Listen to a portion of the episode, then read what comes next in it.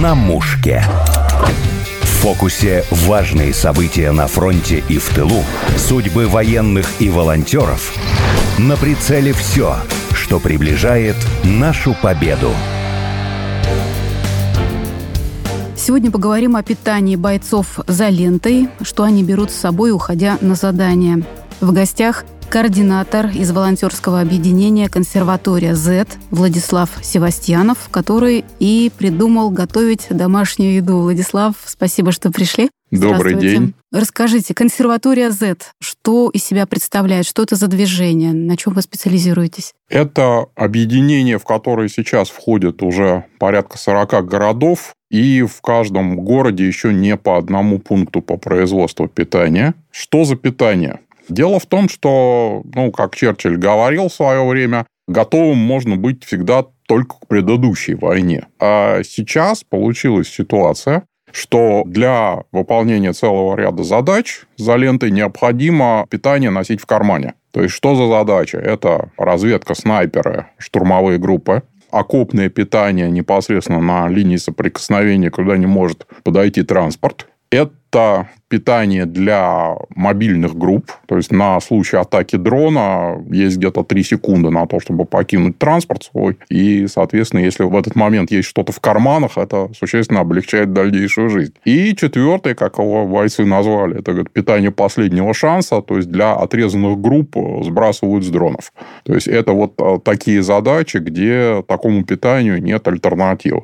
Основная идея питания – это в минимальную массу, минимальную минимальный габарит запихнуть максимум питательности. Потом чуть попозже подробнее об этом поговорим. Да, Расскажите, хорошо. как все началось. Вы же, я так понимаю, изначально для семьи купили какое-то такое приспособление, чтобы баловать вкусным домашним да, тушеным мясом. Как это начиналось? Начиналось, действительно, купили для себя, научились пользоваться. И в этот момент меня мои там старые знакомые, с которыми в свое время по работе были связаны, они меня пригласили в волонтерскую группу. Начали делать. Потом э, пришла обратная связь, что давайте поменяем упаковку. Поменяли банки на пакеты. Это питание увидели люди, которые вот выполняют те задачи, которые я перечислил. Сказали, что почему такая хорошая вещь до сих пор не у нас. И дальше пошло-поехало. Мир тесен, на слой тонок. Пошли запросы от других подразделений, которые это видели. И группы, которые имели у себя на тот момент уже какие-то производства, там, например, сухих супов, они тоже начали подключаться и создавать у себя точки по производству наших пакетов. Что вы изначально готовили? Первоначально у нас а, было всего четыре варианта тушенка из свинины, тушенка из говядины, фасоль с мясом и, соответственно, гречка с мясом. И именно на основании обратной связи мы стали развивать рецептуры именно из-за того, что нужна максимальная питательность. Потому что если боец, допустим, в условиях интенсивных боевых действий выкроил несколько минут поесть, то когда у него там следующие несколько минут будут, э, совершенно непонятно. Вторая проблема – это белковый голод, потому что ребята жаловались, что когда там долго сидишь на сухпайках, то не хватает белка, и там, например, зимой это выливалось вне боевые потери. То есть, э, у меня командир группы говорил, что у меня после каждого выхода один-два человека уходят в госпиталь с пневмонией. Поэтому сделали акцент на белок, то есть к фасоли добавили нут, добавили обычный горох, кстати, вот гороховая каша стала хитом просто на передовой. То есть все просят именно гороховую кашу.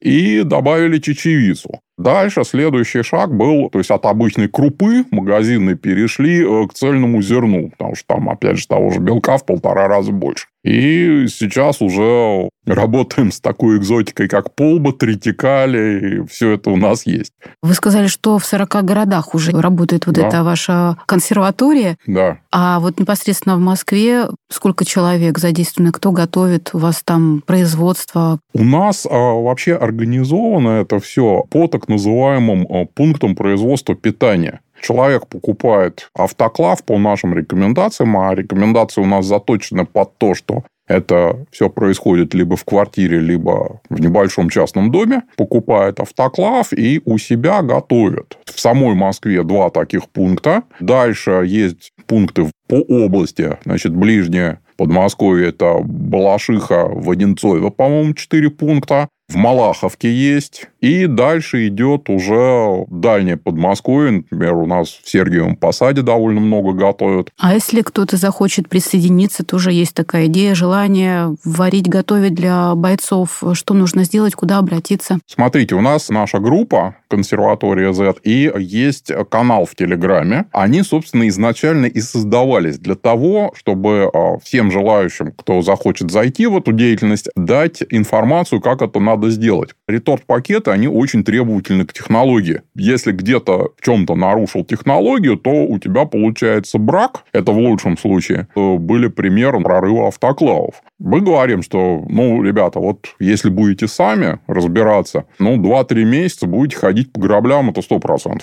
Для примера, у нас Ростов запускался, они где-то неделю читали канал, читали группу, получили всю необходимую информацию с момента получения оборудование они запустились за пять дней. Сейчас вот новые города на основе опыта уже тех, кто в этом давно варится, они запускаются за три дня. Владислав, кто вам помогает? Вы объявляете сборы или за свои личные средства? Как это происходит? Опять же, смотрите, почему а, мы говорим о волонтерском объединении. Не проблема купить оборудование. Комплект оборудования стоит 75 тысяч. Но надо учитывать другую вещь, что каждый автоклав, он за месяц съедает продуктов питания на а, те же деньги, что он стоит сам. Значит, соответственно, если вы там 75 тысяч затратили на оборудование, то будьте добры в него там еще тысяч на 70 каждый месяц грузить. Получается, что, допустим, одна группа может таких пунктов финансировать один, ну максимум два.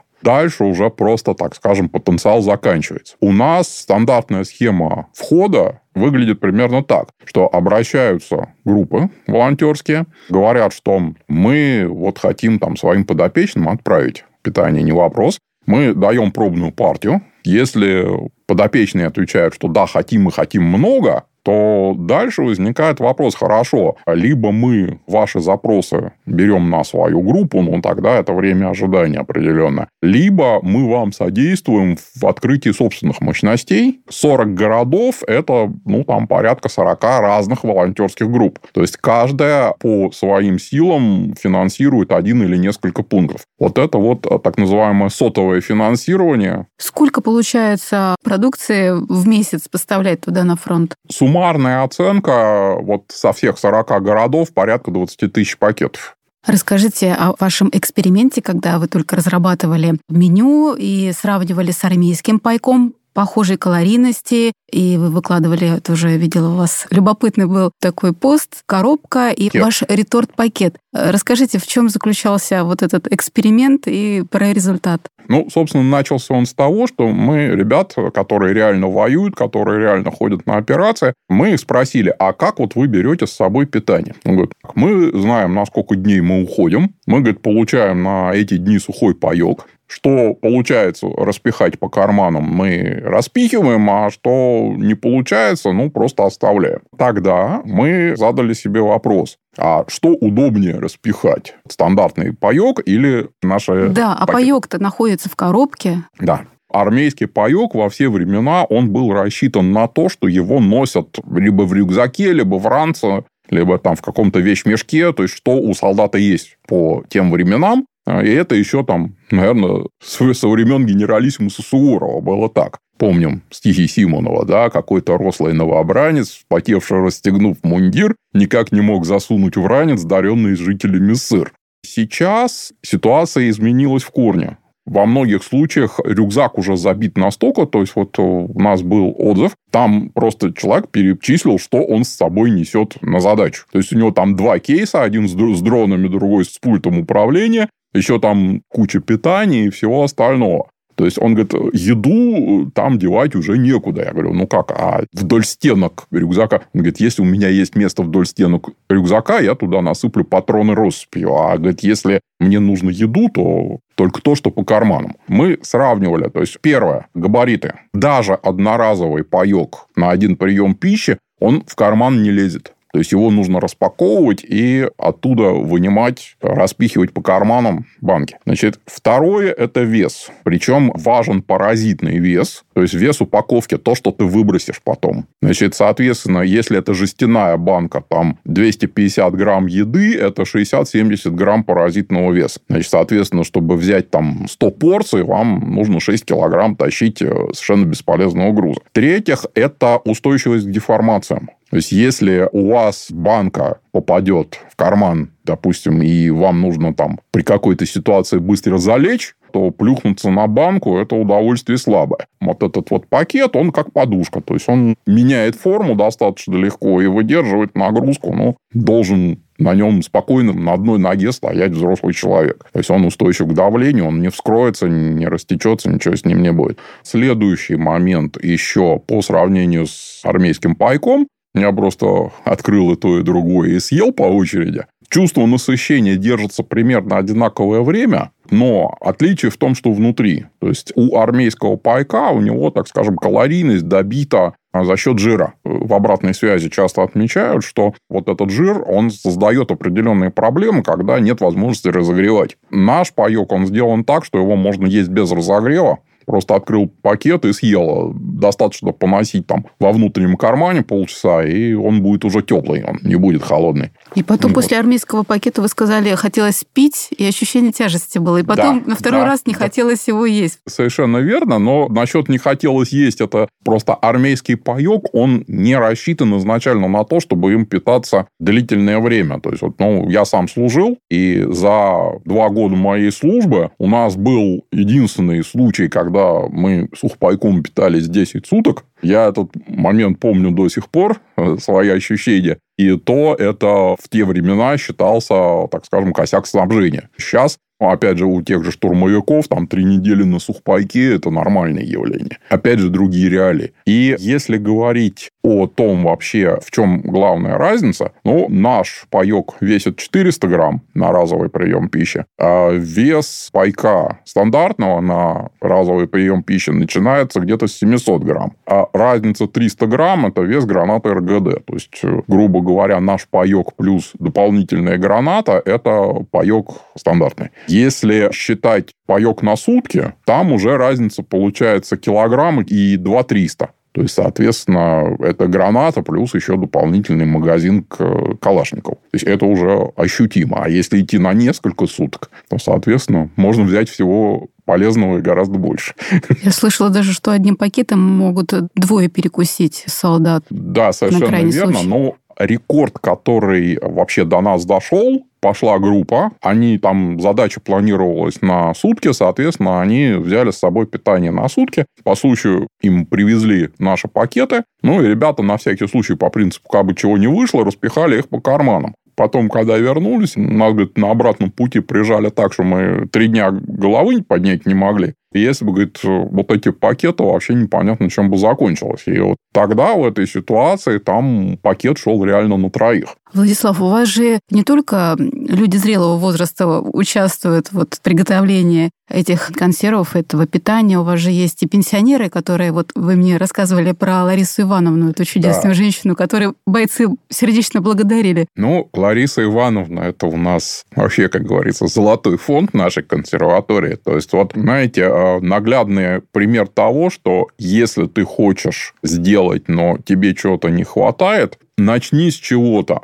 не сиди, не жди. И, собственно, вот Лариса Ивановна – это пенсионерка из поселка Джубга, Краснодарского края. То есть человек живет на пенсию, но она вот для себя приняла решение, что я буду вот это делать. Она говорит, ну, сделаю 10 пакетов, значит, 10 раз на фронте поедят. Вот сколько могу, столько сделаю. Любое хорошее дело, оно притягивает людей сразу. Сейчас у нее уже там несколько автоклавов в работе. Лариса Ивановна сейчас уже выходит на проектную мощность.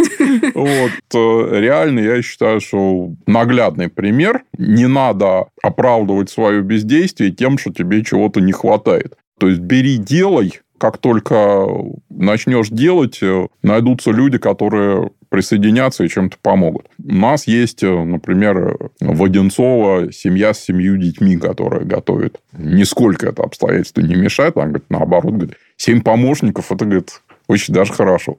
Владислав, вы участвовали в форуме «Плечом к плечу», представляли свою продукцию. Вот э, расскажите, с кем-то удалось, может быть, завязать новые контакты? Как вы э, оцениваете свое участие? Полезно было? Ну, я уточню, что это был у нас уже второй форум, в котором мы участвовали. Первый форум а, организован был Рокотом 33-м во Владимире в мае 23 года. А второй был уже в Москве, соответственно, в январе. С первого форума мы а, привезли две очень важные вещи. Первое, мы привезли оттуда вот ту концепцию распределенного производства, о которой я рассказывал, потому что, как выяснилось, что этот путь уже прошли многие группы, например, там те же умельцы фронту. Второй момент, который мы привезли с первого форума, именно там были завязаны те контакты, которые, собственно, позволили а, в дальнейшем расширяться на 40 городов. Дальше это пошел юг России, это пошел Татарстан, это на север, на Самый восток. дальний регион кто?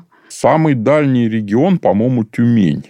А нет, сейчас уже Колыма появилась. Так что Колымский край – это уже не новость. На самом деле а, здесь возникает другой вопрос, что сделать мало надо еще довести. То, что я заметил сейчас, то, что, так скажем, вражеская пропаганда начала раскачивать активно вот эту тему, что ребята, вы тут убиваетесь, а ваша помощь не доезжает. Собственно говоря, опять же, после форума во Владимире, там эта, эта проблема была обозначена, что уметь делать мало, надо еще уметь довести. И там вот как раз возник вот этот альянс по поводу того, что есть чисто производственные группы, а есть логисты. И вот логисты обеспечивают доставку до конечной точки. Никакого там сбрасывания на буферные склады, никакого там вариантов, что где-то что-то не дошло, не доехало. Там это исключено. И а, главное, что у нас сейчас вот с этого форума запустился пилот по привлечению уже промышленных мощностей. То есть мы сейчас ведем, обкатываем на небольшом производстве вариант, что мы свои рецептуры передаем уже на условия промышленного производства, потому что там все-таки другие условия и другие требования. Здорово. А ее можно, допустим, будет адресно вот закупить и самостоятельно отвести, или все-таки это будет как-то под заказ работать? Вообще в нашей группе отделены мухи и котлеты. То есть у нас в рамках волонтерской деятельности запрещено даже заикаться о том, что что-то продавать. То есть, ну, а, у нас условие вступления – это то, что человек, если он начинает производить что-то для фронта, он должен быть готов к тому, что ему придется это вплоть до личных средств делать. Вариант у меня нет сборов, я останавливаю производство, он проходить не должен. Тем не менее, вот у нас много было обращений от волонтерских групп, которые говорят, что, ребята, мы согласны купить, скажите где. Вот для этого у нас налажены контакты с коммерческим производителем, и мы говорим о том, что да, если есть желание купить, то тогда вот туда. С кем еще из волонтерских организаций вы дружите? Может быть, уже есть какие-то совместные проекты? Так скажем, один из первых, кто запустил у себя производство аналогичное нашему, это были «Золотые руки ангела» в Сергиевом Посаде. Дальше сейчас у нас очень много пакетов уходит через русскую весну. Вот, дружим, ну, э, не совсем волонтерское, но тоже объединение, дружим Союз десантников. То есть через них очень много доставляется, адресные отправки идут. А как часто вы возите и кто возит? Ну, если брать конкретно вот нашу команду, да, там, московскую, мы сотрудничаем с группами, а, с двумя или с тремя даже сейчас уже, те, кто имеет серьезную логистику. Доставка в несколько плеч, ну, последняя у нас была доставка там, допустим, Москва, Ростов, Симферополь, Херсон такие вещи не должны пугать логистов. Подскажу, что открою секрет, что эта группа создана профессиональными логистами, поэтому, собственно, здесь как бы для них это абсолютно не вопрос.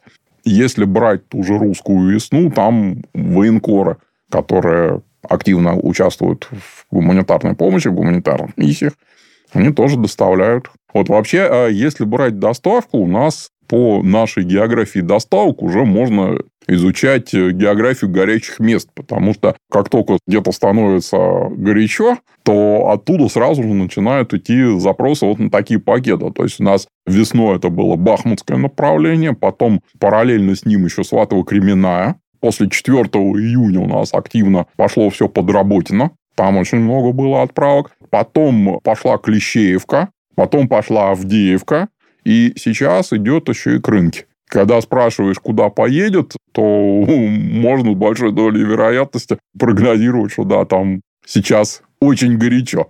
Часто присылают бойцы обратная связь, как вы получаете с фронта?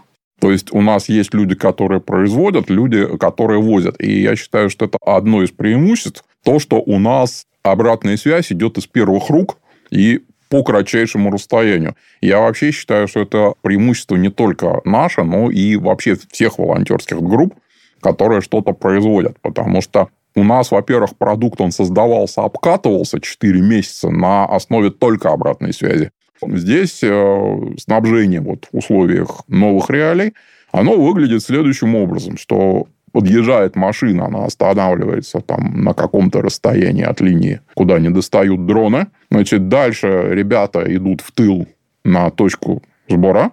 И вот что можно унести на себе, то они уносят. По нашему опыту, да, один и тот же габарит, один и тот же вес. Либо 30 банок, либо 55 пакетов. Простая арифметика. Есть какие-то конкретные запросы? Может быть, что-то необычное меню просят?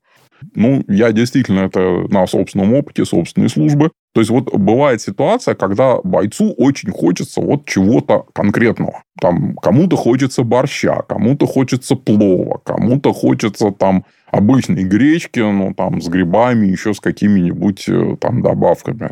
Вопрос э, в том, что эти запросы так скажем, ну, подсознательную природу имеют, и вот это вот желание, оно может стать, что называется, навязчивым. То есть человек все время хочет борща. И пока ему этот борщ не дать, он будет э, так вот с этой идеей ходить. Я служил совершенно в мирное время, но у меня, я помню, вот у меня было там полгода, когда мне вот хотелось белого хлеба с маслом вот съесть целую булку. Да, не один кусок, как вот в армейской столовой давали, а целую булку сразу. Вот я с этим прожил полгода, и я на себе прекрасно знаю, как это бывает.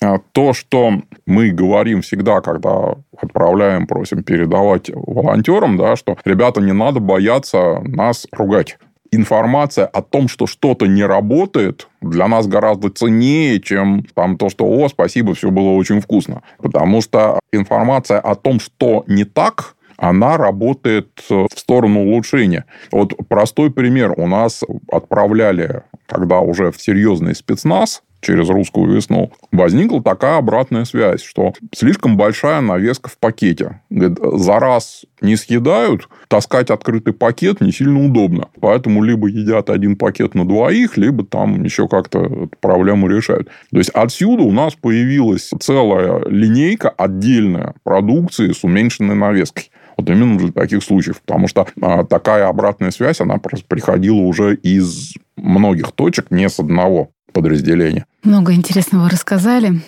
Напомню, что это был координатор волонтерского объединения «Консерватория Z» Владислав Севастьянов. И сейчас предлагаю послушать непосредственно отзывы самих бойцов с фронта. Ремвзвод и группа эвакуации техники приготовлена просто божественно. Ребята все говорят большое спасибо. По поводу рационов, которые просили дать ответ. Рационы пацанам очень сильно понравились. Мяса много, все вкусно приготовлено. Короче, рационы зашибись. Зачет. Мы получили посылочку от Ларисы Ивановны. Лариса Ивановна, вам спасибо большое за прекрасные такие обеды. Они очень сытные, очень питательные. И вот нам Лариса Ивановна пишет письмо. Дорогие мои мальчики, я не являюсь для вас ни матерью, ни сестрой, ни женой и даже не теткой, но вы все мои родные, мои близкие люди. Вы мои защитники, вы наши защитники. Низкий вам поклон за то, что мы здесь в тылу не знаем, что такое прилеты, за то, что у нас над головой чистое мирное небо, за то, что до сих пор мы не знаем, что такое бомбоубежище, не слышим залпов артиллерии и выстрелов. Спасибо вам за ваш героизм. Берегите себя, мои родные. Лариса Ивановна, это вам спасибо. Вы наша золотая женщина. Вы очень многое делаете для фронта фронта. Уже неоднократно получаем от вас такие вот обеды. Продолжайте так же делать. Ребят, поддерживайте. Ребята очень рады. На мушке.